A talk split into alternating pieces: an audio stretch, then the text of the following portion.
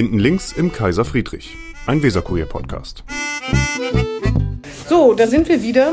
Nicht ganz hinten links im Kaiser Friedrich, aber ziemlich links kann man so sagen. Stimmt's, Herr Hupe? Stimmt, ja. ja. Ähm, ich habe schon gesagt, ich habe ich hab einen Gast. Alleine wäre ja auch extrem langweilig. Und zwar ist das Christopher Hupe. Herr Hupe, bei uns stellen sich alle immer ganz kurz äh, vor, wer Sie eigentlich sind. Wenn ich Ihren Namen noch nicht bei uns in der Zeitung gelesen haben sollte, obwohl er häufig vorkommt. Und äh, wenn Sie einen neuen Nachbar hätten, was würden Sie dem sagen? Oh, das ist gut. Jetzt habe ich mich darauf eingestellt, äh, was zur Politik zu sagen. Aber einem neuen Sie Nachbarn würde ich wahrscheinlich nicht direkt erzählen, dass ich Politiker bin. Nee, was sondern- würden Sie dem sagen? Ja, ich bin gerade umgezogen und ähm, im Sommer und ich überlege gerade, was ich da den Nachbarn erzählt habe. Da war, glaube ich, das erste, was äh, aufkam, dass Dass Sie Glühbirnen auswechseln können mit einem kleinen Nee, Tritt im Gegensatz zu anderen Leuten. Ja, genau, das stimmt. Nee, das erste, was aufkam, ist, unsere Nachbarn haben einen richtig großen Garten. Und äh, das fand ich richtig toll. Ah, ja. Gärtner total gerne und ähm, da sind wir als erstes drauf gekommen. Aber Sie haben ja nur gesagt, ich bin Christopher, der Nachbar oder so, wahrscheinlich. Ne? Genau, ich bin Christopher und dann äh, kam direkt das Gespräch das auf Lidl, weil der Nachbar, äh, das habe ich direkt am Kennzeichen erkannt, beziehungsweise mein Bruder hat das erkannt, der bei Lidl ähm, arbeitet in der Immobilienbranche, dass äh, mein Nachbar da auch arbeitet. Und Ach, das sieht man am Kennzeichen. Genau, Was haben die die, haben- denn? LI oder? äh, HN, Heilbronn. Ach so, HN und, die dann, haben dann so, dies, ah, die. Schwarzgruppe steht da, glaube ich, drauf. Und Ah. so. und genau, da ging es als erstes rum. Und das war dann gar nicht so, da war ich direkt zweitrangig, glaube ich. Verstehe. Genau. Und ähm, Politik hat da noch nicht so eine wahnsinnig große Rolle gespielt, ähm, außer dass die sich schon dafür interessiert haben, wie so mein Tagesablauf ist. Ah ja, Das schon. als Politiker. Genau, als Ah ja, Politiker, verstehe. genau. Gut, jetzt haben wir immer noch nicht gesagt, Sie sind Mitglied der Grünen Genau. und sind Mitglied der bremischen Bürgerschaft seit Genau. 2019 und bildungspolitischer Sprecher. Richtig. Bildungspolitik und Kinderpolitik. Nee, Kinderpolitik macht meine Kollegin Zorbeck Eschen. Ich mache seit einem halben Jahr noch Wissenschaftspolitik. Ah ja, und Wissenschaft. Genau, also ich weiß noch was Zweites. Die ganze Mhm. Legislatur schon Bildungspolitik und äh, Wissenschaftspolitik ist jetzt durch um, ähm, um, um ja, Umschiebungen in, innerhalb der Fraktion jetzt Ah ja. noch dazu gekommen. Und dann habe ich neulich gesehen, haben Sie auf Instagram, ich habe ja versucht, Sie sind ein relativ unbeschriebenes Blatt, könnte man fast sagen, außer als bildungspolitischer Sprecher und als Basketballer. Basket kommen wir gleich noch drauf. Ähm, habe ich gesehen, auf Instagram haben Sie gesagt, Sie hatten einen Tag mit vier Debatten und da haben Sie auch noch den Sportkollegen vertreten, ne? Ja, das ist ja, schon ein bisschen her. Ja. das zeigt, wie, wie äh, viel ich bei Instagram mache. Das ist leider nicht so viel. Ja, aber Sie, das zeigt, wie flexibel Sie sind. Ja, ich bin, ich bin auch noch Mitglied in der Sportdeputation, im Haushalts- und Finanzausschuss, also da kommt einiges zusammen. Und äh, als der Kollege da eine Zeit lang ausgefallen ist, habe ich dann die Sportdebatten noch mitgemacht. Debatten mit, mitmachen heißt in die Bütt gehen und reden, ne? Genau. Aber was ist so ein Tag mit vier Debatten, da ist man doch hinterher vollkommen fettig, oder? Ja, geht auch mehr. Glaube, letzte, nee, vorletzte Bürgerschaft hatte ich sogar sechs. Also, Man merkt, die Fraktion der Grünen müsste größer werden, damit sie weniger Debatten haben. ja, ne? da, im Moment oder in den letzten Monaten war der Krankenstand Ja, ja, generell bei in der auch Bürgerschaft auch Mhm. bei uns ziemlich hoch. Ja. Und dann übernimmt man noch eine Debatte von einer Kollegin oder einem Kollegen und dann werden es auf einmal Kommt viele, man da mal durcheinander? Nee, ne? Thematisch meine ich. Nö, das nicht. Das bereitet man ja vor.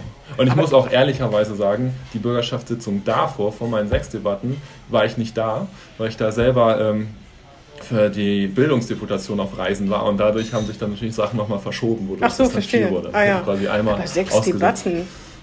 Das ist schon heftig. Die Redezeit, wie lange, also man muss die ja nicht ausschöpfen, aber Genau. wie lange haben Sie dann geredet an dem Tag?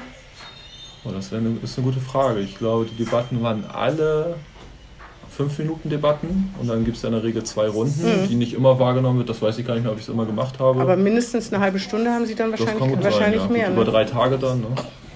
Dankeschön. Ja, jedenfalls strammes Programm, das habe ich ge- gesehen. Sie sind, äh, ich habe vorhin schon gesagt, wie groß sind Sie? sind Basketballer, auch aktiv, sind jetzt als Trainer, trainierende Damenmannschaft, Mädchen. Ja, das ist schon nicht mehr so. Ach so, okay, Ja, können Sie mir können alles erzählen? Ja, genau. Ähm, Ja, 1,95 bin ich. ah ja, 1,95, ja, Ja. das, äh, ne, Basketballer, nicht alle, aber viele sind ja, viele in der Größe, also das habe ich gefunden. Sie Ja, ich habe ich hab, äh, zweite Liga mal gespielt und da war ich einer der Kleinen im Team. ja, Ne? Also ja, das ja. ist durchaus so dann. in der Bundesliga wahrscheinlich auch, ne, da sind ja auch Da, zwei. da, genau, wir haben, wir haben mal ein Spiel, ein Testspiel gegen Bundesligamannschaft gemacht, da kam ich mir sehr klein und, und sehr leicht vor. Das ist lustig, ne, dass man sich mit 1,95, obwohl, äh, dass man sich da klein fühlen kann, genauso wie man sich wahrscheinlich als kleiner Mensch unter vielen anderen natürlich auch sehr groß vorkommen kann. Aber 1,95 ist schon, schon eine Ich muss- Ausnahme. Sie ragen ja. doch über fast alle, in der Fraktion ragen Sie über alle hinaus wahrscheinlich. Philipp Bruck ist auch sehr groß. Aber nicht Björn Becker ist 1,95. groß. Ja, doch, glaub, Meinen ja. Sie? Ich habe Herrn Burg ja auch Philipp, schon Philipp und ich getroffen. sind, glaube ich, fast gleich groß. Also wir haben einige große Menschen in der Fraktion auf können jeden Fall. natürlich Aber auf die Schnelle ich nicht- muss sagen, Ja. dass Größe für mich irgendwie nie ein Thema war. Also ich habe mich nie groß gefühlt in meinem Leben. Ich habe nie wahrgenommen, dass ich einen Kopf oder noch mehr größer bin als Ja. andere Menschen. Das ist total verrückt. Es gibt Klassenfotos von mir aus der siebten Klasse. Da bin ich, äh, stehe ich in der hinteren Reihe neben den anderen Kindern, die auf Stühlen stehen, die genauso groß wie ich. Also ich bin sehr früh schon so groß gewesen. Ja, aber das ist Und das gut. ist mir nie aufgefallen. Das ist mir erst so hinterher irgendwann Ja. aufgefallen, dass ich größer war. Aber das ist toll. Also das finde ich gut, ne? wenn das dafür gar kein Thema war, weil Äußerlichkeiten dann einfach gar keine Rolle spielen. Ne? ja, und als Basketball natürlich super. Ne? Das Ja, war ja, ja, das eher was. Positives. groß Ja, absolut, ja genau. Jedenfalls, ähm, Sie sind äh, Bildungs- und, und Sie studieren, das fand ich, ist das Interessanteste, komplexes Entscheiden. Ja. Da denke ich irgendwie, Mann, das ist ja für das ganze Leben ganz toll. Ich habe mich natürlich gefragt, wie studiert, was studiert man? Was ist der, der Inhalt ist komplexes Entscheiden. A, denkt man, das ist für die Zukunft oder jetzt schon extrem wichtig, weil es ist nämlich nicht alles so einfach, wie man immer glaubt, vor allen Dingen als Außenstehender über Politik oder so. Aber dass man das studiert, irgendwie beneide ich Sie ein bisschen darum. Ich würde auch gern komplexes Entscheiden studieren. Aber erzählen Sie mir mal von dem Studium. Ich wusste gar nicht, dass es das gibt natürlich. Ja, das ist äh, ein Studiengang an der Uni. Ich glaube, den gibt ah, den gibt schon länger als zehn Jahre mittlerweile. Der steht auch unter der Schirmherrschaft des äh, Finanzsenators. Mhm. Und Geht es um Finanzpolitik? nee, geht es nicht, aber es gibt schon einige Leute aus dem Studium, die dann auch in der Verwaltung Mhm. später ankommen. Aber auch in der Politik. Also es gibt einige im Bremer Politikkreis, auch bei uns Grünen, die den Studiengang gewählt haben. Und für mich war der interessant. Komplexes Entscheiden ist ein wilder Name. Mhm. Aber das Interessante für mich war, dass der interdisziplinär ausgerichtet ist und vier Fachrichtungen zusammenbringt. Mhm. Da ist äh, Wirtschaft mit drin, Rechtswissenschaft, Politik und Philosophie. Ah ja. Und drei Ah ja, davon ist hatte ich vorher schon äh, studiert und Philosophie war dann noch neu. Ah ja, mich. okay. Aber komplexes Entscheiden, wenn man dann, ist man Magister, ne? Nee, Magister ist man Ist gar nicht, man macht einen Master, genau. Und dann ist man sozusagen, was ist man dann? Wie, wie, was, wie nennen Sie sich dann? Was sind Sie? Das ist eine sehr gute Frage. Okay, das werden Sie ja noch rauskriegen. Aber Vielleicht habe ich es deswegen noch nicht fertig gemacht, weil ich nicht weiß, wie ich mich da nennen soll. auf jeden Fall äh, komplexes Entscheiden. Und dann ist man jemand, der bei Themen, wo man weiß, dass sie in ganz viele Richtungen Folgen haben werden, der das dann organisiert durchdenkt sozusagen. Kann man das, ist das richtig? Im besten Fall ja. Ne? Ja. Also das ist die Idee dahinter. Ähm, nicht, nicht Probleme nur aus, aus einem Fachrichtung oder, oder so ein bisschen eingängig zu sehen, sondern äh, möglichst viel mit einbeziehen und, und einen weiten Blick auf Fragestellungen haben. Man könnte es also auch umsichtiges Entscheiden nennen. Ich glaube, viele, viele Namen wären denkbar. Ja. Und das Entscheiden studiert man auch, wie man sich dazu durchringt, dann auch zu entscheiden. Gehört das auch dazu? Oder ist Das, das, ist, das ja? Mhm. ist auch Teil davon, ja, auf jeden Fall.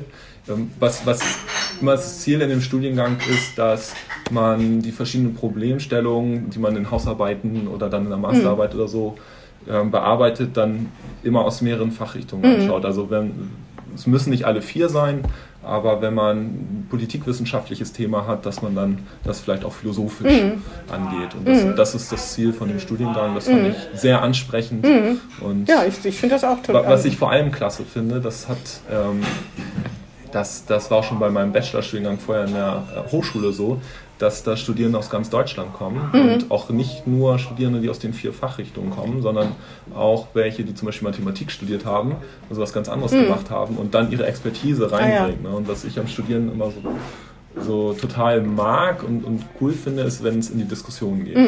Und das ist natürlich klasse, wenn da Leute aus ganz verschiedenen Ja, ja. Fachrichtungen zusammenkommen, Das aus stimmt. ganz verschiedenen Bundesländern kommen, überall in Deutschland studiert haben. Kann man komplexes Entscheiden nur in Bremen studieren?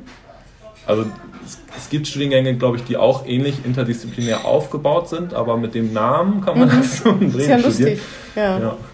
Ja, auf jeden Fall. Ach so, jetzt kann ich es mir besser vorstellen. Also eigentlich ist klar, was man sich ungefähr damit vorstellen kann. Dann habe ich gesehen, also weil Sie ein relativ unbeschriebenes Blatt sind, also bei uns im Archiv habe ich natürlich alles durchforstet. Da kann ich Ihnen gleich mal sagen, welches der erste Eintrag war. Das wissen Sie wahrscheinlich gar nicht mehr. Mein erster Eintrag, Ja, bei, nee, erst bei uns der erste Archivtreffer, aus welchem Jahr der sein könnte, in welchem ja, Zusammenhang. 2007.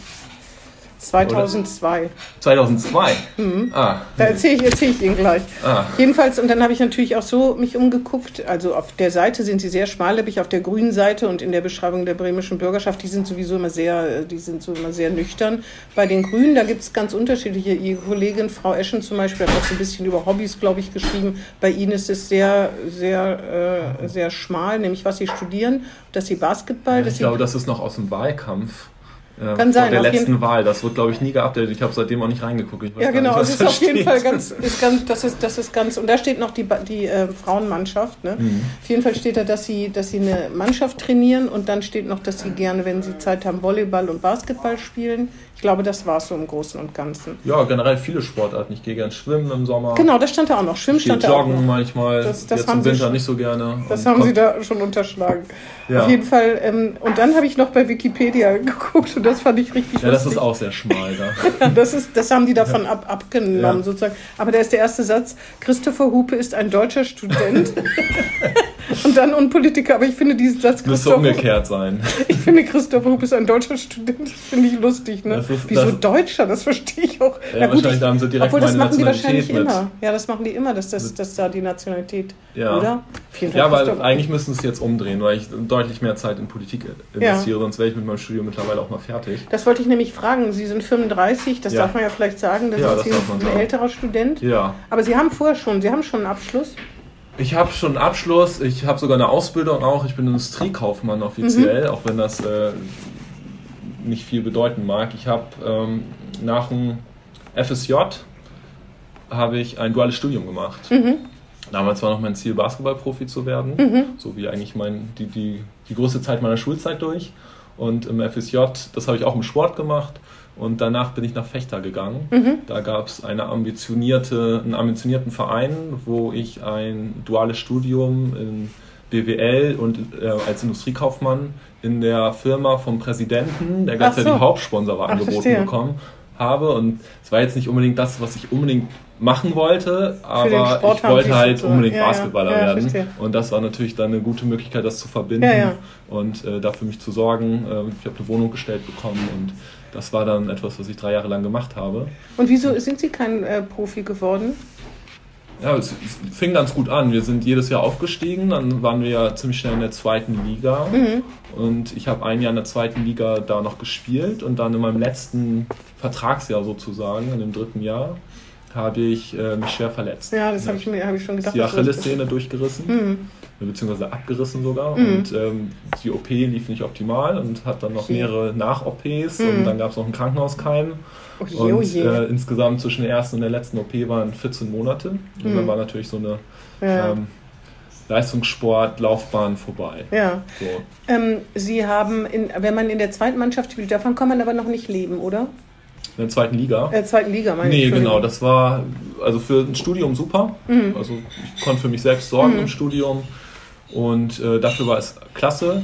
Es äh, war für mich aber klar, dass da auch eine Entscheidung kommen muss. Und ich hatte mir vor, kurz vor der Verletzung, das war ja das letzte Vertragsjahr, habe ich mir mhm. vorgenommen, dass jetzt der große Durchbruch kommt für mhm. mich, dass es Richtung erste Liga geht mhm. und ich davon dann gut leben kann. Auch wenn man dann als Basketballer natürlich nicht aussorgt, das ist kein mhm. Fußball. Aber dass, dass das schon mhm. Sinn macht oder ich dann nochmal äh, mich anders orientiere, weil natürlich auch viel auf der Strecke bleibt, äh, mhm. Zeit für Freunde, mhm. Urlaube und alles. Ich war, glaube ich, lange bei vielen Geburtstagen von meinen Freunden oder mhm. auch Familienmitgliedern nicht da, mhm. weil immer Spiel, äh, dann war, Spiel ne? war, ja, Training ja. war, man aus Fechter auch schlecht wegkam. Ja, ja, und äh, das auch, auch andere Interessen, ne? dann, dass, dass ich dann in die Politik gegangen bin, das war damals noch nicht unbedingt mhm. absehbar. Waren weil, Sie da schon bei den Grünen? Nee, da war ah, ich noch nicht bei den Grünen, mhm. das war auch noch nicht absehbar. Da ich war als es hat sich in der Zeit das Interesse für Politik, glaube ich, nochmal mhm. stark bestärkt bei mir, insbesondere als ich dann äh, die lange Krankenhaus- mhm. und Verletzungszeit hatte. Mhm. Ähm, auch durch das BWL-Studium, glaube ich, war immer äh, in dem Studiengang, fand ich immer am spannendsten, wenn es um Weltpolitik mhm. ging und solche Themen. Und äh, meine Kommilitonen da saßen und niemand zugehört hat, alle irgendwie Monopoly auf dem Laptop gespielt hat und ich habe mit dem Professor und dem Typen von der Jungen Union diskutiert. Ja, so. Und ich war ja. der, der extrem linke Typ ähm, in, in diesem Studiengang, der so die linken Positionen vertreten hat. Und äh, das, da ist dann meine Interesse für Politik nochmal ganz anders mhm. geweckt worden. Und als ich dann lange im Krankenhaus war, habe ich Zeitungen gelesen mhm. und, und, viel Zeit für sowas gehabt. Und habe dann beschlossen, dass ich äh, nochmal Politik studiere mhm. und nochmal einen neuen Bachelor mache, quasi mhm. von vorne anfange. Mhm. Und bin dann hier nach Bremen zur Hochschule gekommen, wo es den Politikmanagement-Studiengang gibt und quasi ah, aus ja. dem Krankenhausbett dahin. Mhm. dann kam irgendwie, ich glaube, zwei Monate zu spät ins Studium dann. Mhm. Und ähm, das war dann klasse, weil das genau das war, was ich mir mhm. vorgestellt habe. Alle haben diskutiert, alle mhm. haben irgendwelche Positionen vertreten. Mhm. Ich war sicherlich auch nicht mehr der mit der Position, die am weitesten links war, so mhm. wie es ja, ja, als Fechter bei WWL war. Ach, ist ja also bei vielen das, jungen Menschen, so muss man ganz ehrlich sagen. Genau, und das war für mich total spannend. Mhm. So, und das hatte mir damals gefehlt bei dem ersten Studium und das habe ich dann hier gefunden. Ah ja dann sind sie ja, dann, wenn sie ihr drittes Studium abgeschlossen haben, dann ist ja das natürlich sehr viel, ne? Sehr viel Ausbildung, muss man so sagen. Ja, auf jeden Fall ich habe mir auch Zeit gelassen. Ne? Also da kann man nicht sagen, dass ähm, da. Ja, das muss, das, müssen, das muss ganz schlimm sein, wenn man Profi-Basketballer werden will und dann eine Verletzung hat und irgendwann sagt einem jemand, daraus wird nichts mehr. Wie verkraftet man sowas? Wenn das so ein langer und großer ja, Lebenstraum ist. Das, das ist echt eine gute Frage. Also ich, gesagt wurde es mir quasi eine Stunde nach der OP, als ich im Aufwachraum war und die Ärztin zu mir kam und direkt sagte, äh, studieren Sie Sport? Mhm. Ich sagte, nee, aber ich spiele äh, Basketball in der zweiten Liga. Hat gesagt, das können Sie vergessen. Mhm. Das ist vorbei. Das ist hart, oder? Das habe ich ihr nicht geglaubt. Ah ja, okay. Das ist ja eigentlich gut, wenn man Genau, habe dann, dann ne? in die Reha gegangen mhm. und, und habe versucht, da wieder aufzubauen. Und dann kam halt eine neue Ruptur und mhm. ähm, dann sickerte es so langsam durch. Mhm. Und ich habe das eigentlich erstmal so ganz gelassen hingenommen. Ist halt so, zum Profisport gehören Verletzungen mhm. und, und ich habe auch eine lange Zeit schon geglaubt, dass ich irgendwie zurückkommen werde mhm. und wieder zu alter Stärke finde. Und als das dann so klar wurde, dass es nicht klappt, war das schon hart, mhm. auf jeden Fall. Und ich glaube, so richtig realisiert habe ich das auch erst Jahre später. Mhm. Also, dass das dann mental schon auch eine Belastung ist. Mhm. Und das im ersten Moment ist man ja so in der Schiene, ich muss jetzt wieder fit werden, ich muss hier meine, meine Krankengymnastik durchziehen und so. Und dann mhm. irgendwann, wenn man merkt, es geht nicht mehr dahin, wo man mal war, dann, mhm. dann sickert das so durch. Mhm. Und dann, dann, dann sickert das so durch, aber jetzt haben Sie es, inzwischen ist das nicht mehr für Sie so ein, irgendwie so ein schwarzer Moment, oder? Nee, ich glaube auch, dass daraus gute Sachen entstanden mhm. sind. Also ich habe, ich weiß nämlich ehrlicherweise nicht, ob ich nach der letzten Saison, also der Saison wäre ich fit geblieben, dann äh, und es nicht zum großen Durchbruch gereicht hätte, ob ich dann trotzdem bereit gewesen wäre zu sagen, dann ist jetzt hier Schluss mhm. und ich mache ja, was anderes oder ob ich dann wie so viele dann mhm. weiter dran festhalte mhm. und für ein kleines Salär von Kleinstadt zu Kleinstadt ziehe, mhm. um, um irgendwelchen unteren Ligen zu spielen. Mhm. Ob ich das dann ja, gemacht hätte oder ob ich da dann den Cut gesetzt hätte, das kann ich gar nicht sagen, weil ich natürlich viel rein investiert habe in, in den Jahren davor. Und äh, so genommen, so gesehen wurde mir die Entscheidung abgenommen und das war, glaube ich, auch nicht schlecht. Ja, verstehe. Sie sind aber Coach einer Bass. Oder sind Sie überhaupt, geht das überhaupt im Moment noch, dass Sie ja, Coach das, einer? Genau, ich war, ja. das, ist, das ist nicht so leicht. Ich bin gerade Coach, ähm, zumindest so halb. Äh, mache das auch total gerne, aber das ist äh, total schwierig unter einen Hut zu bringen, mhm. weil wir viele äh, Termine haben, die nachmittags und auch abends mhm. sind. Äh, die Parteibasis hat ja vor allem abends Zeit mhm. und äh, das lässt sich nicht so gut vereinbaren. Ich habe Bevor ich ins Parlament gekommen bin, habe ich noch zwei Teams gecoacht, eine Damenmannschaft und eine Jugendmannschaft, eine mhm. Mädchenmannschaft. Bei welchem und Verein ist 1860 das? 1860 Bremen. Ah ja, genau. 1860. Und, genau, und hatte da äh, die Damen, die haben damals Regionalliga gespielt und die Mädchen, das war nur 16 Mädchenmannschaft mit so den größten Mädchentalenten hier in der Stadt mhm. und um zu, die ich versucht habe so ein bisschen zu fördern, weil es das lange in Bremen nicht gab. Mhm. Und ähm, die habe ich dann noch behalten, hatte dann einen super Co-Trainer, der mich unterstützt, erst eine Co-Trainerin, dann einen Co-Trainer, die mich super unterstützt haben, weil es ja schon klar ist, dass ich dann auch mal nicht kann. Und das habe ich dann noch einige Jahre gemacht und das ist dann durch Corona so ein bisschen kaputt ah, ja. gegangen. Also die Mädels wurden älter, sind ja, dann ja. rausgewachsen, sind mhm. dann zu den nächsten Vereinen gegangen, mhm. was alles super war. Aber aufgrund der Pandemie kamen dann halt nicht Talente nach. Mhm. So, und es ist jetzt ein super, im Moment gibt es einen tollen Run auf die Basketballteams. Ganz viele Kids haben Bock, Basketball zu spielen. Woher kommt das? Ich glaube, jetzt nach der Pandemie einfach sich Ach bewegen so, zu können. Ah, okay. ne? und, so. Mhm. und es gibt ganz, also bei uns im Verein, ähm, auch bei anderen Vereinen höre ich das, gibt es mehr Kids, als man in den Hallen unterbringen kann. Mhm. Und bei uns haben wir jetzt im Mädchenbereich alle Mannschaften besetzt, im jungen Bereich äh, teilweise doppelt besetzt. Mhm. Und haben auch viele Trainer, die Lust haben, was zu machen in allen Altersklassen. Also ist richtig gut. Mhm. Und das, aber die, die Talente, sag ich mal, so die, die auch Höheres anstreben und, und da ein bisschen noch mehr ähm, ja, Ernsthaftigkeit hinter haben, vielleicht, mhm. die, ähm, da fehlt einfach eine Generation. Mhm. Und deswegen konnte ja, das ja. Team so nicht mehr weitermachen. Und Ach Das so, sonst hätten Sie es noch. Nee, aber, Sonst hätte ich mir auf jeden Fall vorstellen können, das weiter noch zu weiter machen. so. Und was trainieren Sie jetzt so halb? Und jetzt, äh, dann habe ich beschlossen, wieder, bevor ich irgendwann dann vielleicht zu alt bin, ein bisschen noch selber zu spielen. Das habe ich nämlich gesehen, Genau, dass, Sie, dass Sie noch selber spielen. Genau, ich spiele jetzt bei 1860 in der ersten Herren in der Oberligamannschaft. Und, Und das kriegen Sie zusammen mit das ist ganz schlecht. Ah, Ganz schlecht, ja, das ist schon so, dass ich wahrscheinlich nur die Hälfte der Trainingszeiten schaffe, Hm. weil äh, dann auch immer wieder was ist. Und Und am Wochenende ist- zu den Spielen fahren? Genau, auch so? da ist es wahrscheinlich so, dass ich bei der Hälfte der Spiele Hm, dabei ah, bin. ja, verstehe. So, jetzt letztes Wochenende war ich mal wieder mit, davor das Wochenende habe ich es nicht geschafft. Ich habe aber irgendwo gelesen, Sie alleine hätten, äh, hätten alleine äh, 36 Punkte irgendwie, weil Sie ja aus einer höheren äh, Klasse kamen. Das war vor einem Das Jahr. Bei vor einem Bremen Jahr. 1860, da haben Sie Mhm. in, alleine in einem Spielstand in dem Text bei uns im Sport äh, 36 Punkte erzielt. Ja, das- wenn ich Ihr Trainer wäre, dann würde ich sagen, egal, auch wenn du nur jedes zweite Wochenende dabei bist, aber bitte Das, bleib das dabei. Gute ist, ich bin ja quasi mein Trainer, weil wir das in der Mannschaft das Problem haben, dass wir keinen Trainer Ach so, haben. verstehe. Und dadurch, oh, eine selbstverwaltete Mannschaft. Das Ja, genau, ist, ist wirklich so. Ja. Wir haben äh, drei Spieler, die erfahrener und, und ja, auch, auch sowas schon gemacht haben, die, wovon ich einer bin und, und wir wechseln uns ab und ähm, das sprechen gut? uns ab. Ich finde ja. Mhm. Ich finde, es geht gut. Ähm, das, also wir unter uns dreien kriegen das sehr gut hin und Mhm. das Team respektiert das auch total. Das funktioniert gut. Ich glaube, wenn ein Trainer immer da ist, dann hat das natürlich noch, Noch mehr Vorteile, was so anderes, mehr ja. Kontinuität Ja, ja. und äh, jeder Trainer macht Sachen auch unterschiedlich Mhm. und, und beim Basketball kommt es ja gerade so ab dem Niveau Oberliga auch darauf an, dass das eine Struktur im Team ist und man Mhm. nicht einfach nur spielt, sondern die Abläufe aufeinander angepasst sind. Und das ist natürlich dann schwieriger, Mhm. wenn man nicht jedes Mal dabei ist. Aber wir machen das Beste draus und vor allem haben wir Spaß und das ist auch das Wie Wichtigste. erfolgreich sind Sie denn oder sind, sind Sie nicht so erfolgreich? Wir ähm, sind noch diese Saison noch nicht so erfolgreich.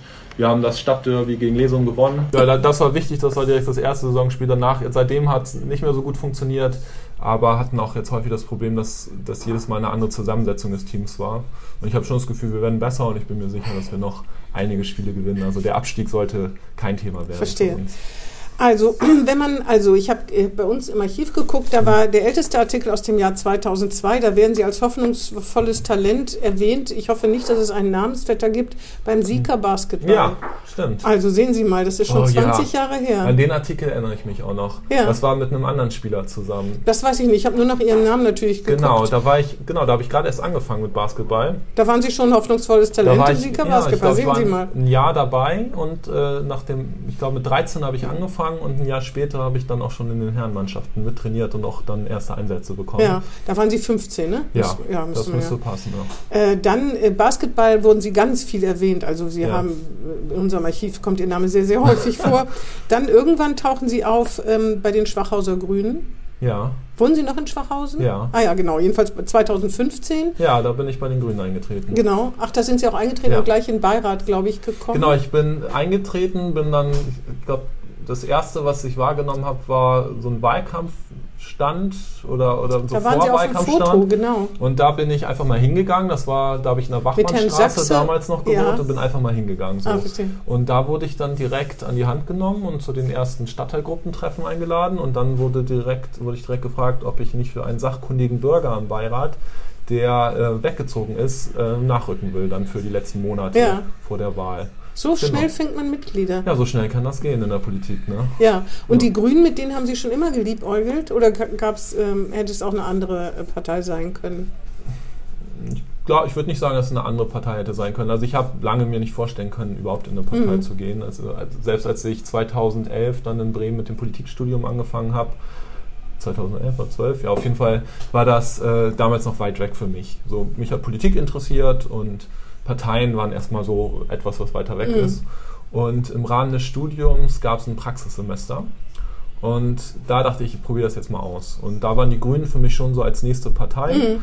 weil mir zum einen zwar das Soziale sehr wichtig ist, aber ich glaube, dass man das nicht ähm, abseits vom Klimawandel sehen kann, Mhm. der alles beeinflussen wird. Und ich glaube, bei den Grünen kriegen wir diese beiden Punkte am besten zusammen. Mhm. Und äh, bin dann damals hier, äh, habe mein Praktik Praktikum vier Monate geteilt, zwei Monate in der Fraktion hier und dann zwei Monate im Bundestag. Mhm. Und danach dachte ich, ja, die Grünen sind mir sympathisch. Da kann man einfach mitmachen, da muss Mhm. man nicht irgendwie erst durch, durch äh, irgendwie viele, viele Steilbäder gehen, bevor man mal was sagen darf, Mhm. sondern man darf direkt sich einbringen, Mhm. man ist direkt gefragt und kann überall mitmachen. Das fand ich super. Und dann Wie zum Beispiel bei der Landesmitgliederversammlung kein Delegiertensystem und so. Ne? Genau, genau. Mhm. Man kann überall direkt mitmischen. Ich war gerade gestern auf einer Stadtteilgruppensitzung, wo neun Mitglieder waren, denen ich das so ein bisschen erklärt habe und ich fand es total klasse und wussten das noch nicht mal, dass es so ist und Mhm. Ah, waren total motiviert. Ja. Mhm. Genau, ich war dann nach dem Praktikum noch ein Auslandssemester in Indien Mhm. und äh, danach bin ich eingetreten. Ja, verstehe.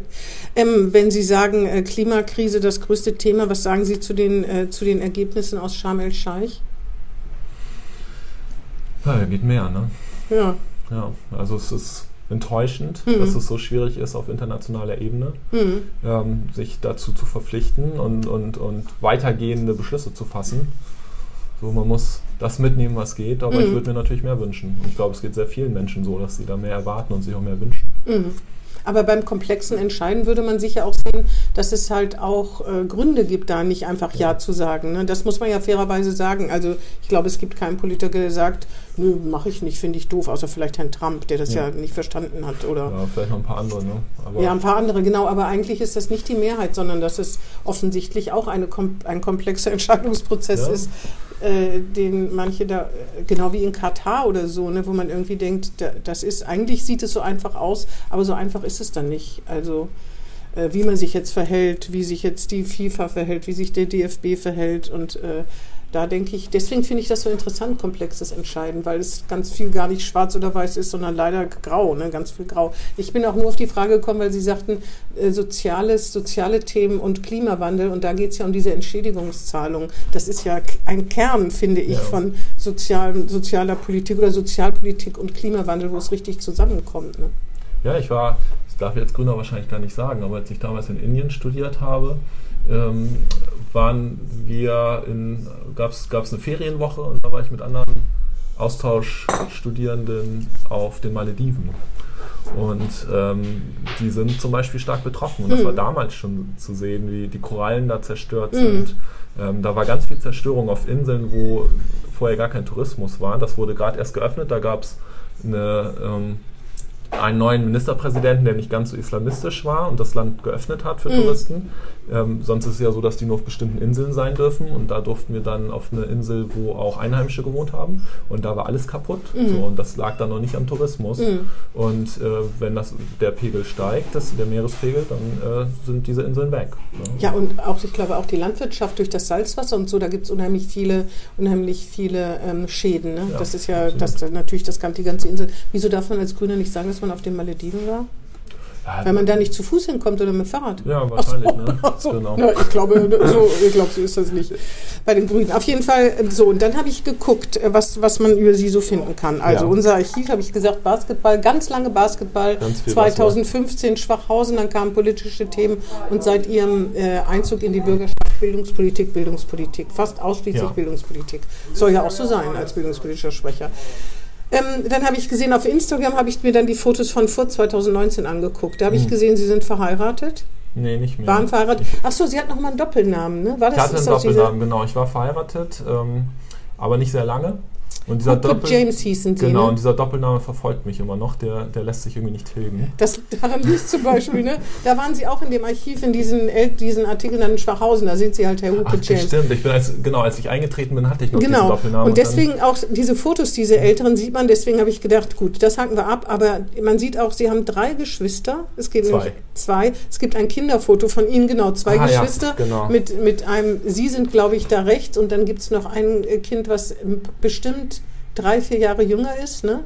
Es gibt, äh, meine ein Baby. Schwester ist sechs Jahre jünger. Ah, sechs Jahre Und mein. Bruder ist anderthalb Jahre Genau, jünger. das sieht man. Dann gibt es ein Familienfotos, wo sie sich mal getroffen haben mit ihren Eltern rechts und dann sie mit ihren Partnern offensichtlich. Also da sind sechs Leute, also das habe ich gesehen. Sie sind Ja, das, Werder-Fan. ja, das ich war, gesehen. glaube ich, äh, da waren wir über Silvester in Holland. ich, Ah ja, dem das, so, ich Genau. habe nicht alles gesehen. Dann sind sie Werder-Fan, habe ich gesehen. Sie haben zumindest mal so ein Trikot angehabt. Definitiv, ja. Das habe ich noch gesehen. Achso, dann habe ich Instagram durchwühlt und habe gedacht, sie sind genauso ein jemand wie ich, nämlich sie retweeten in erster Linie. Das mache ich auch. Sie kommentieren da nicht so viel. Nee. Ich bin auch nicht so begeistert von Twitter, aber retweeten, das finde ich, äh, Genau, ich lese ein bisschen mit, aber ich, ist bei mir auch so. das ist mir zu wenig, äh, zu wenig, Ja. zu wenig Zeichen, um mich da auszudrücken. Ja, und es wird auch schon sehr, also ich finde es auch sehr, zugespitzt. Ich finde die Debatten oft überhaupt nicht hilfreich. Da wird Nein, so es- rumgekeilt. Es, das es gibt gut ich. gegen böse und jeder sieht sich selbst Ja, als ja, gut. das, und, ja, und das ist und sehr polemisch auch. Genau. Also ich finde den Ton da oft nicht, Ja. nicht, nicht schön. Man kann da lustige Sachen, man kann ja tollen Leuten folgen. Ne? Genau. So zum Beispiel Wunder der Wissenschaft oder Leute, die, äh, die irgendwie so die skurrile Geschichtsdaten, das finde ich toll. Sowas äh, liebe ich, das teile ich dann, wenn es irgendwie passt oder so. Aber diese Debattenkultur ist grauen, also ich finde die ganz grauenvoll, meistens jedenfalls. Ne? ja, das teile ich absolut. Dann, was habe ich denn noch über sie rausgefunden? Nee, ich glaube, das waren die drei Quellen. Ich habe bei Twitter geguckt, ich Ja. habe bei Instagram geguckt, bei Facebook habe ich mir gespart, Ja, weil das Facebook, ja oft das da gleiche bin ich wahrscheinlich seit fünf Jahren nicht mehr aktiv gewesen. Ich. Ich gucke da so selten rein. Das ist so ein bisschen noch mein Kontakt in die USA.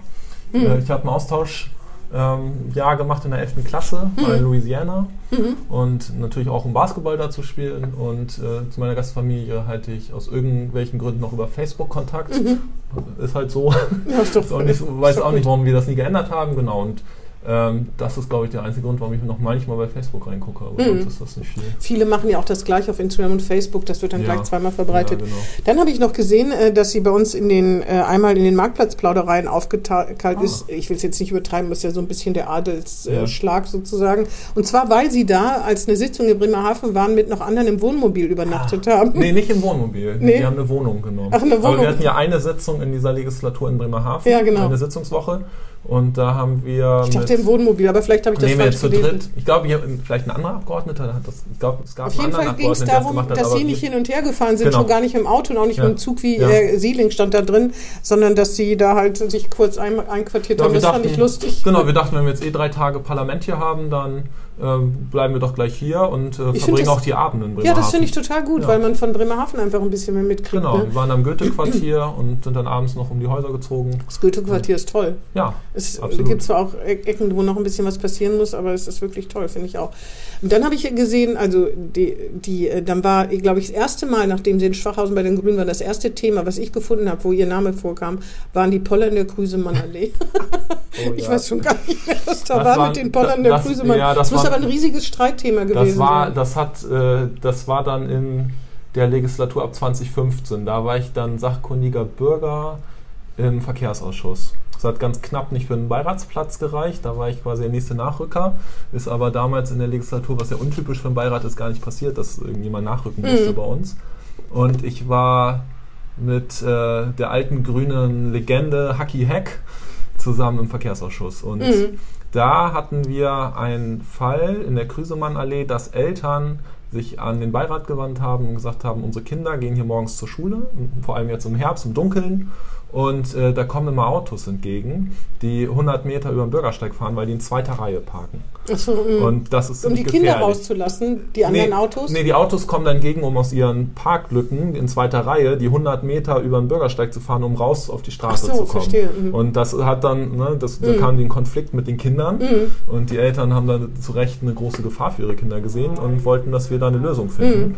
Und das haben wir dann getan, indem wir da ähm, Poller aufgestellt haben. Ich hatte, glaube ich, den Vorschlag gemacht, Fahrradbügel aufzustellen. Die wurden dann auch da teilweise aufgestellt. Und das fanden einige Anwohner, die da geparkt haben, gar nicht gut. Und die haben uns dann sehr lange im Verkehrsausschuss äh, mit, mit, ja, mit, mit ihrer Anwesenheit beehrt und Mhm. äh, sehr lautstark Mhm. ähm, den Untergang des Abendlandes Mhm. beschrien. Ne? Aber das versteht, das, das ist übrigens ja eins der, der Kernkonflikte, wie das aufgesetzte Parken in Findorf, über das ich heute schon mal mit jemandem geredet habe, ähm, dass, dass es alles richtig ist, aber trotzdem die Menschen natürlich A, Gewohnheitstiere sind und B, tatsächlich nicht wissen, wohin mit dem Auto. Und dass da immer solche Konflikte entstehen und Leute sich auch Gewohnheitsrechte ableiten, die es Ja. natürlich gar nicht gibt. Veränderung ist für viele einfach schlecht. Genau, vor allem Und- wenn sie bei einem selbst anfängt. Ja, und vor allen Dingen, anstatt zu gucken, wie kann ich es anders lösen, Ja, vor allem ist, war da Ja, und dann, und dann noch die Grünen, die sowieso als die Ja, Verbotspartei. aber das war, das war ganz diffus. Also die Ah ja, Leute, okay. Mhm. die da kamen, da war ein, ähm, ein pensionierter Polizist zum Beispiel dabei, der dann davon erzählt hat, dass das ja nirgendwo irgendwie in Bremen verfolgt wird und überall okay ist und er seit 40 Jahren so parkt und deswegen genau muss das sowas, okay sein. seit so. 40 Jahren. Genau, und dann war aber, was ich sehr interessant fand, der äh, Vorwurf an uns, also jetzt nicht an uns als Grüne, Mhm. sondern an, an uns als Beiratsmitglieder oder, oder mhm. als Verkehrsausschussmitglieder, dass wir ja von ihnen gewählt wurden und deswegen so. das machen müssten, was sie sagen. Mhm. Und haben dabei natürlich negiert, dass es Menschen gibt, die Eltern und, und von Grundschulkindern, die sich sie große Sorgen um das Wohl haben. ihrer Kinder ja. gemacht haben. Und äh, dass natürlich nie jemand, obwohl in Bremen wird es vielleicht sogar gehen, aber es ist ja selten so, dass jemand alle fünf Parteien, die in so einem Ausschuss sitzen, oder Mhm. alle vier Parteien wählt, sondern äh, in der Regel eine Partei. Ne? Mhm. Und äh, wir, das ist unabhängig davon, ähm, wer einen gewählt hat, versucht man ja immer beste Lösungen zu finden. Und da hat man, so wie man in die Parteien sich zuordnet oder Mitglied ist, hat man natürlich bestimmte Vorstellungen, was, was gut ist und Mhm. was Sinn macht. Und da streitet man in der Politik Mhm. auch drüber. Aber diese Vorstellung, dass nur weil man äh, jemanden oder überhaupt gewählt hat, dass dann Mhm. die, die, äh, dass der Willen einer Einzelperson umgesetzt werden muss, das fand ich schon Mhm. sehr interessant damals als Mhm. Junger Politiker.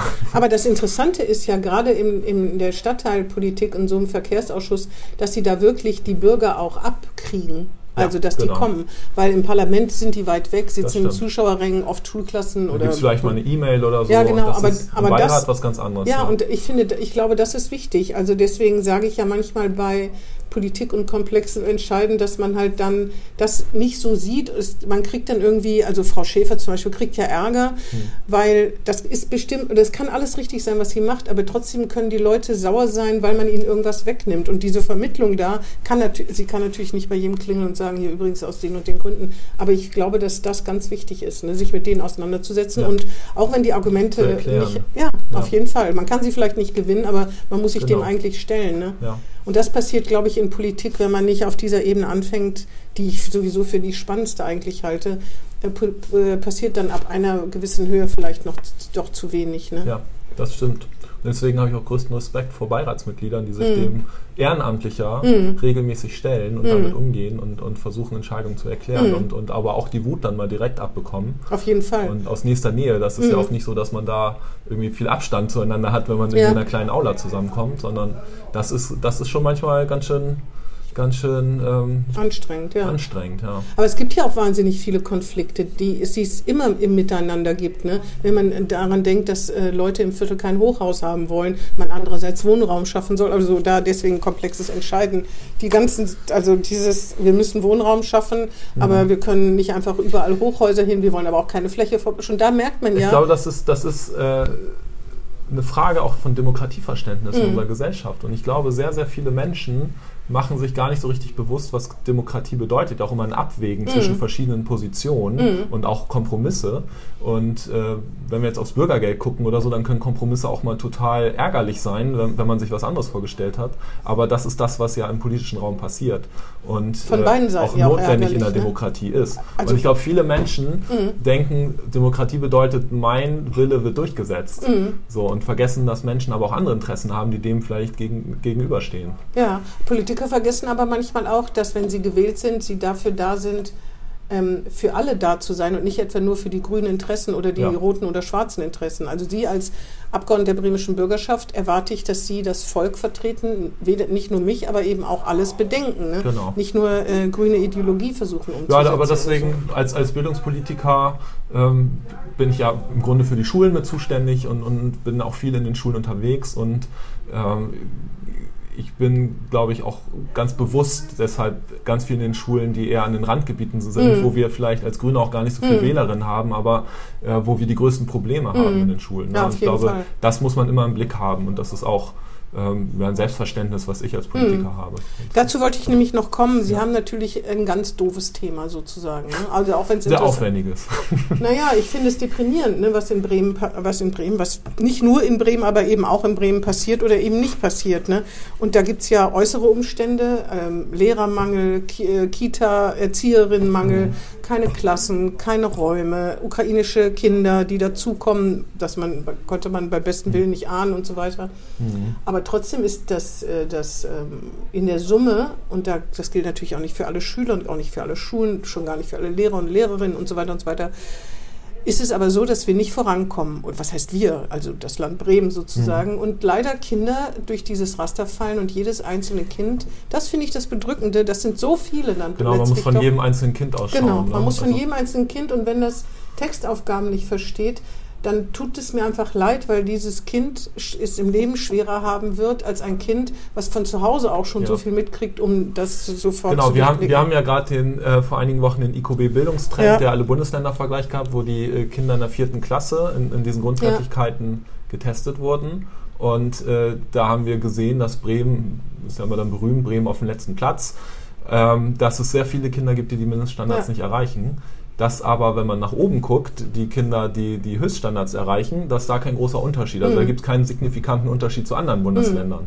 Das heißt, ja, das hat viel mit dem Elternhaus das Bildungssystem sorgt nicht dafür, dass, dass Genau. Kinder in Bremen nicht gute Ergebnisse erreichen können. Es gibt aber zu viele, die den Mindeststandard nicht erreichen. Und die Kinder, die abgehängt sind, die erreichen wir nicht gut genug. Genau. Und das Schlimme ist, dass man da vermuten muss, dass die womöglich wieder mit anderen Kindern, die auch aus, die auch bei denen das auch so ist, und schlimmstenfalls, weil sie so schlechte Chancen haben, wieder Kinder haben werden, wo es auch schwer wird.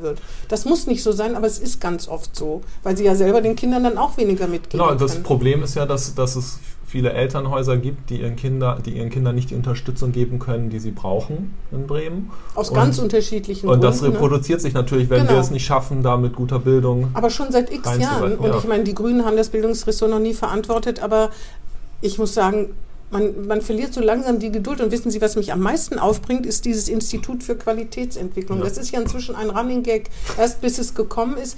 Die Hamburger sind so erfolgreich damit. Ja. Und das in Bremen wird ja immer gesagt, ich meine, Sie sind jetzt der falsche, ich muss es aber jetzt mal kurz loswerden, Sie sind der falsche Ansprechpartner.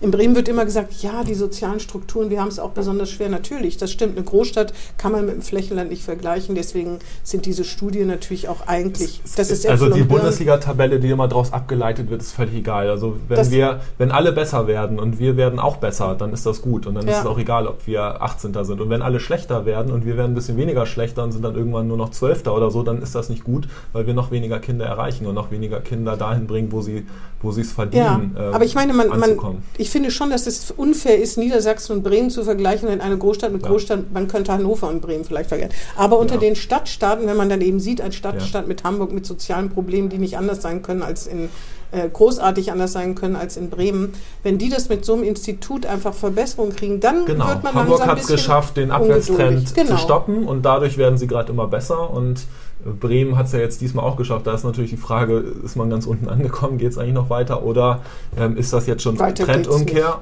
Genau, die anderen Länder kommen uns auf jeden Fall entgegen. So und das ist irgendwie dann ja, schon, schon total interessant, dass es deutschlandweit so einen Trend gibt. Brandenburg ist ganz stark abgestürzt.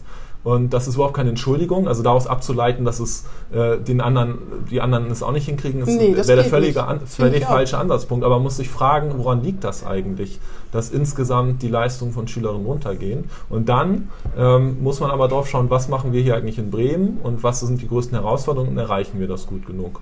Und ich glaube, das tun wir nicht. Und ich glaube auch nicht, dass die Probleme irgendwie, die, die wir haben, im Dunkeln liegen. Wir wissen, was es ist. Wir müssen ganz massiv in die Sprachförderung investieren, im vorschulischen Bereich schon, dann in, aber auch in der Grundschule. Wir haben Kinder, die starten in die Grundschule und haben bis zu drei Jahre Unterschied in der Entwicklung. Und das soll man in vier Jahren aufholen. Ja, also das das, geht nicht. das geht nicht. Und Nee. das ähm, ist auch eine riesen Herausforderung für die Schulen natürlich. Und Aber das Lehrkräfte. Insti- Und da müssen, da müssen wir eingreifen. Und das Institut, Ja, so, da dass jetzt lang genug auf sich gewartet hat und dass wir jetzt endlich ähm, in, in dieser Legislatur an den Start gebracht haben, dass es ausgegründet wurde, das hat die Aufgabe, dass es Daten liefert, die zeigt, ähm, wo es bei, oder, oder überhaupt die Fortschritte von Kindern abbilden kann, Mhm. dass man sieht, was funktioniert, was funktioniert nicht. Und das ist nur der erste Schritt. Und was jetzt unbedingt folgen muss, ist, dass da der zweite Schritt, die Schulentwicklung und die Unterrichtsentwicklung, wo wir dann an die Qualität rangehen, dass das abgebildet wird. Und deswegen kann man sich jetzt noch lange nicht zurücklehnen. Das Institut ist da, es kann anfangen, es muss noch keinen ausgeweitet werden und so hat weiter. keine Führungsspitze. Genau, da gibt es jetzt die äh, Konkurrentenklage. Das ist natürlich bitter, dass das jetzt gerade der Fall ist. Aber ich meine, dass das vier Aber- Jahre gedauert hat, also, Ja. also jetzt, ich weiß, man kann das nicht beweisen, aber mein, die, da muss man ja davon ausgehen, dass das einfach auch nicht gewollt war. Zumindest in manchen Gruppen, entweder im also Bildungsressort von uns war es sehr gewollt. Das Ja, kann ja klar, aber ich meine, Sie, das, wir können ja hier offen reden. Es hört uns ja, also wir sind ja unter uns, wollte ich sagen. Es hört uns keiner Ja, zu. ich sehe hier so ein Mikrofon, aber gucke ich mal nicht hin. Aber, äh, aber dass, dass die Widerstände natürlich auch groß sind, weil Kontrolle kann ja gut sein, man lernt was dazu, aber sie kann auch negativ sein, weil man denkt, äh, äh, mir wird nur nachgewiesen, dass ich nicht gut genug bin oder ich muss mich irgendwie messen. Aber es, es ist doch skandalös. Es muss ja sich was daraus ableiten. Also ja, wenn, natürlich, wenn man kontrolliert wird und dann passiert nichts, was bringt das? Dann ist es nur extra Aufwand. Nee, aber man kann ja auch kontrolliert werden und jemand sagt, du machst das ganz toll. Ich genau. weiß gar nicht, warum man irgendwie das Und ich denkt. glaube, da, da liegt eine große Chance drin, weil wir ja auch in Bremen alle reden über das schlechte Bremer Bildungssystem und das ist ja dann auch so eine self-fulfilling prophecy, dass äh, auch Lehrkräfte demotiviert werden davon. Und es gibt viele, die super engagiert sind, es aber wenn man immer, welche, nur, immer nur hört, alles ist schlecht und es bringt aber es ja gibt doch auch welche, die nicht super engagiert sind und die müssen auch. sich das auch sagen lassen. Ne? Genau, und ich glaube aber, wenn man wenn man Ergebnisse von Schülern vergleicht, wo stehen sie am Ende der vierten Klasse, aber wenn man nicht weiß, wo sie begonnen haben, mhm. so dann ist es natürlich frustrierend, wenn mhm. die Schüler, die man vorangebracht hat, nicht das erreichen, was andere erreichen. Wenn man aber sieht, die sind mit äh, 100 Kompetenzpunkten Rückstand gestartet und ich habe es geschafft, dass es jetzt nur noch 50 25 oder, oder 50 sind, ja, ja. dann habe ich was Absolut. richtig gemacht. Ja, ne? Und ich bin mit schlechteren Bedingungen gestartet, aber habe irgendwas gut gemacht und bin näher rangekommen und man möchte noch mehr schaffen und kann gucken, was man da machen kann. Aber ich glaube, dass das auch eine große Chance ist, dass Lehrkräfte zu zeigen, was sie eigentlich leisten und was sie, sie dadurch auch wieder zu motivieren. Aber ich habe bis jetzt noch keinen Lehrer oder wenig, die haben viel mehr Lehrer, mhm. die das großartig begrüßt haben. Außerdem gilt das Bildungsressort ja auch als, ich will mal euphemistisch sagen, schwierig. Sie kennen das viel besser. Was sagen Sie dazu? In Bremen ist ja die Legende, oder wie heißt es bei den Grünen, das Narrativ, ja. dass, dass, die, ähm, dass das Bildungsressort, egal ist, wer unter ihnen Senator oder Senatorin ist. Ja, das habe ich schon über, über verschiedenste Ressorts gehört. Also okay, wo, wo denn noch? Ja, ach, das, das wird immer irgendwie äh, erzählt, okay. ähm, zumindest als, als äh, Witz in irgendwelchen Runden. Ich glaube, dass es nicht schaden würde, wenn wir mehr Tempo hätten bei verschiedensten Themen. Also das äh, Sprachförderkonzept, das wir in dieser Legislatur jetzt vor einem halben Jahr beschlossen wurden, das war ein Antrag von Anfang der Legislatur. Also es hat lange auf sich gedauert. Es war natürlich Corona.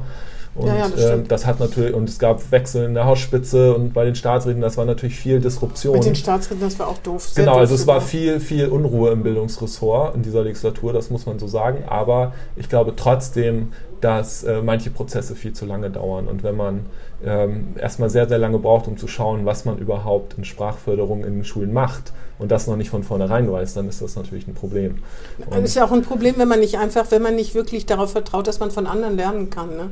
Weil ich meine, es gibt ja nun mal, genau, Sie nennen ja Hamburg, ich will auch nicht sagen, dass da alles toll ist oder so, ja, aber sich da wirklich äh, hinterklemmen und zu sagen, wir können dieses System äh, für uns Ich glaube, ein Problem, was wir haben in Bremen, ist, dass es zu viele Projekte gibt, gerade im Bildungsbereich. Es mhm. werden viel, viel, zu viele Sachen gestartet ähm, und dann werden die sich selbst überlassen, die werden nicht evaluiert mhm. und die laufen aus und irgendwann verliert man den Überblick, wo mhm. noch was gemacht wird, anstatt sich auf die Sachen zu äh, kon konzentrieren, die wirklich gut laufen und die zu fördern. Ich mhm. glaube, deswegen ist das IQAB auch eine Chance, dass man da jetzt genau hinschaut, was ist gut, was wird ausgeweitet und, und was, was kann man vielleicht bleiben. auch lassen. Ja, genau. genau.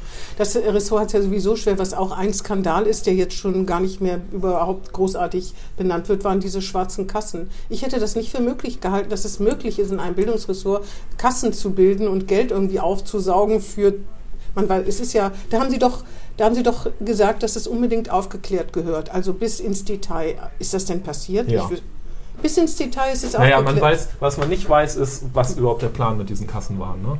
Ähm, die, die, entscheidenden Personen von damals kann man nicht mehr fragen, aber ähm, also wie genau dieses Geld zurück ins System kommen sollte, das, das konnte nicht aufgeklärt werden. Wozu es zurückgelegt wurde? Genau, also wie, wie genau... Für persönliche Zwecke hätte ja auch theoretisch sein können, ne?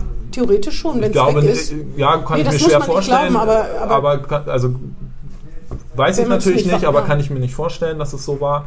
Aber äh, auch wenn es für Bildung ausgegeben worden wäre oder hätte werden sollen, ist unklar, wie es eigentlich zurückfließt, weil das fällt natürlich auf. So, ne? mhm. Und welche Gelder dahin geflossen sind und welche zurückgefordert werden können, das wurde ja ähm, sehr, sehr genau mhm. ähm, mit, mit äh, forensischer Technik äh, äh, bis ins kleinste Detail nachgeforscht. Aber wie die Motive waren, das, das, da tappen wir im Dunkeln. Ne? Und da mhm. kann man nur sicherstellen, dass das nicht wieder passiert. Und dass es nicht aufgefallen ist. Ja.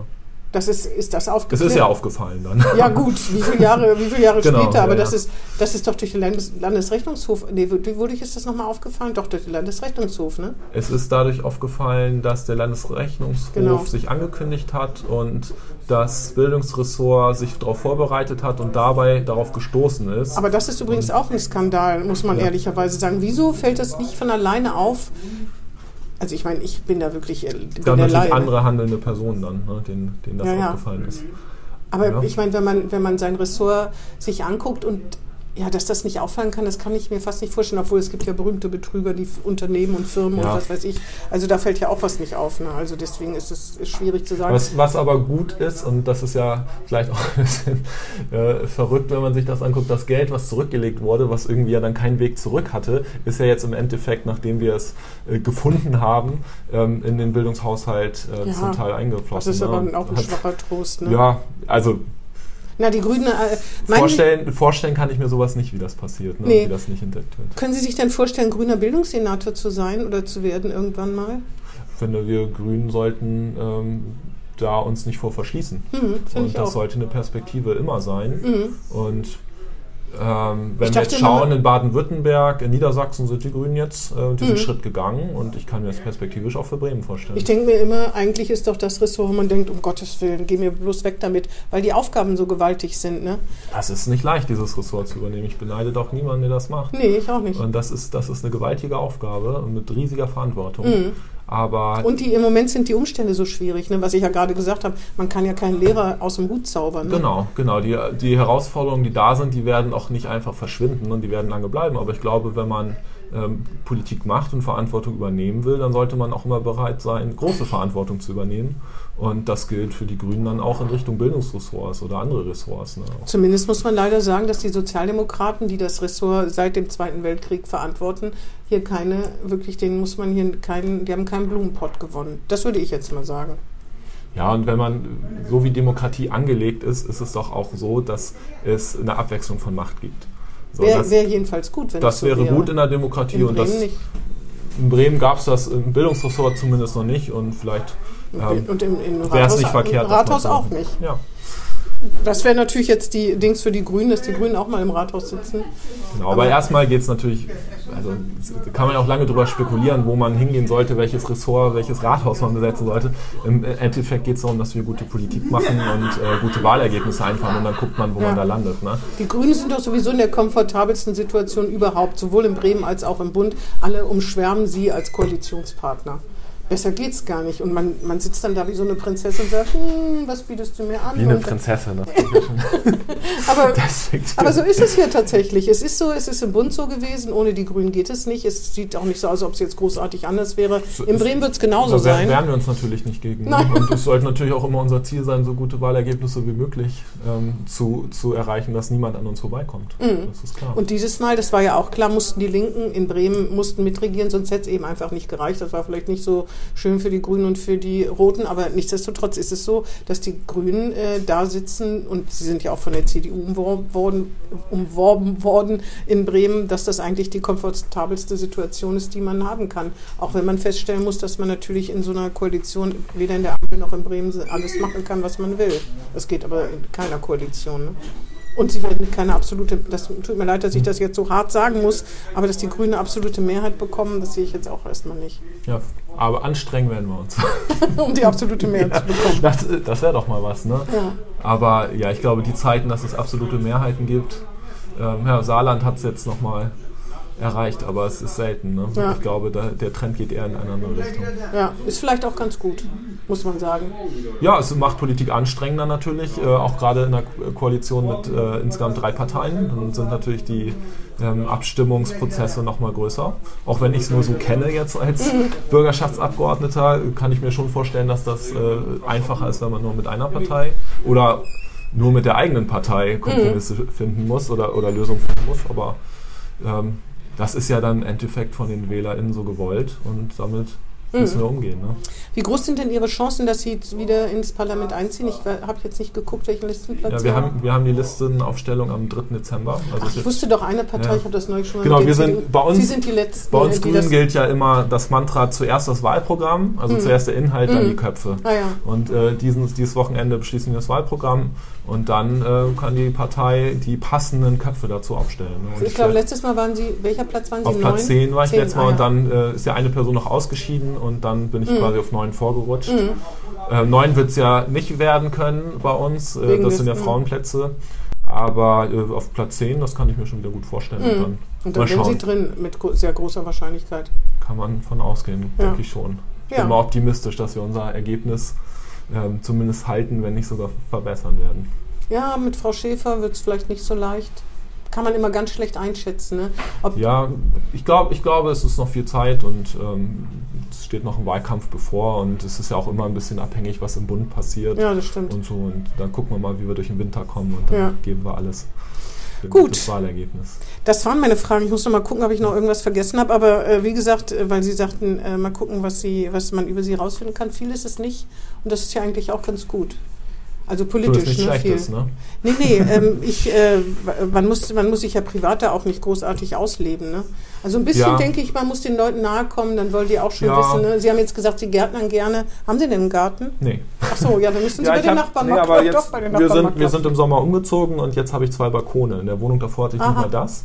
Zwei Balkone ist natürlich zwei schlechter Balkone, Luxus. da, die sind nicht groß, aber da geht was. Mhm. Ich habe in der WG vorher in der Wachmannstraße, als ich nach Bremen gezogen bin, hatten wir einen riesengroßen Balkon, über 30 Quadratmeter, plus eine Dachfläche daneben. Da habe ich ganz viel gegärtnert und Mhm. Da ganz viel Gemüse, Gemüse richtig- angebaut. ja, ja, ja. Gemüse Und anbauen. das ist nochmal mein Traum, da wieder hinzukommen. Aber natürlich. In die Wachmannstraße oder zu der 30, den 30 Quadratmetern? Nee, zu äh, irgend, irgendeiner Möglichkeit zu Gärtnern. Ja, verstehe. und eigenes. Gemüse Ja, anzubauen. genau. Ja, genau, ein Kleingarten wäre nochmal so eine Perspektive. Aber äh, ich glaube, es ist auch schwierig, das Man muss alleine damals zu machen. Zeit- also man da muss braucht man Zeit die haben, Zeit. ne? Ja, genau. genau. und solange ich noch Basketball spiele, sind dann auch Wochenende Alles geht Enden nicht. oft belegt. Ja. Und, genau. Mir fällt doch noch eine Frage ein. Wir hören hier ganz bisschen im Hintergrund das Fußballspiel. Deutschland spielt Hm. ja heute. Ja, stimmt. Was interessiert Sie das überhaupt? Sind Sie da raus? Sind Sie wegen Katar raus und boykottieren das? Ja, ich habe auch schon die letzte WM in Russland nicht verfolgt. Hm. Aus, Ja. diese, aus politischen Gründen oder ja, einfach auch ich, so? also dieses Gebaren der FIFA ähm, finde ich extrem abstoßend. Hm. Und ähm, ich muss sagen, ich bin ähm, Riesensportfan und gucke ganz viel Sport. Mhm. Und Fußball ist aber nicht dabei. Also Mhm. ich bin riesen Werder-Fan, gehe Mhm. regelmäßig ins Stadion und verpasse kaum ein Werder-Spiel. Mhm. Aber, Aber das, der Rest ist, des das gilt für. Fußball sonst nicht so. Das ist ja. Also das ist, klar, früher war WM ja auch immer irgendwie so ein, so ein soziales Event und das ist jetzt irgendwie durch, durch die komischen Vergaben der FIFA ja auch nicht mehr so und das ist auch vollkommen okay. Also ich habe es jetzt gerade nicht mal ähm, nicht mal parat, dass Deutschland jetzt spielt. Also das, Mhm. das habe ich so nicht verfolgt. Aber es gibt ja viele andere tolle Sportarten und da ähm, die auch manchmal in komischen Ländern sind, aber ja. ja, also was heißt komischen Ländern, aber in, in, in Ländern, wo man denkt, äh, da sollte man solche Großereignisse nicht hingeben. ne? Oder die Also- ökologisch fragwürdig sind, wie Absolut, Skifahren. also- ne? also jetzt im Nachhinein Ja, also- oder Kunstschnee irgendwie äh, zu Ja, verteilen. Und, Stadien, klimatisierte Stadien in Wüste zu Mhm. bauen, die man dann äh, nach dem Event wieder abbaut, das macht natürlich nicht so viel Sinn. Mhm. Und dabei dann noch äh, Tausende von Leben opfern ähm, und Menschen ausbeuten. Ähm, ich glaube, bei dem vielen Geld, was der Fußball parat hat, äh, wird es auch anders gehen. Mhm. Und das ist schade, dass, dass da die Entscheiderinnen das nicht so machen und ähm, da andere Interessen haben. Und wäre schön, wenn der Fußball da wieder hinkommt. Mhm. Auf jeden Fall, Sie sind raus. Da beim Gucken. Ja, da bin ich raus, ja. Genau. Okay. Aber es läuft auch immer Basketball. Mhm. Gut, ja, das waren meine Fragen. Ja, Haben Sie noch irgendwas, was Sie loswerden wollen? Was ich loswerden will, ähm, ja, ich wünsche allen eine schöne Vorweihnachtszeit.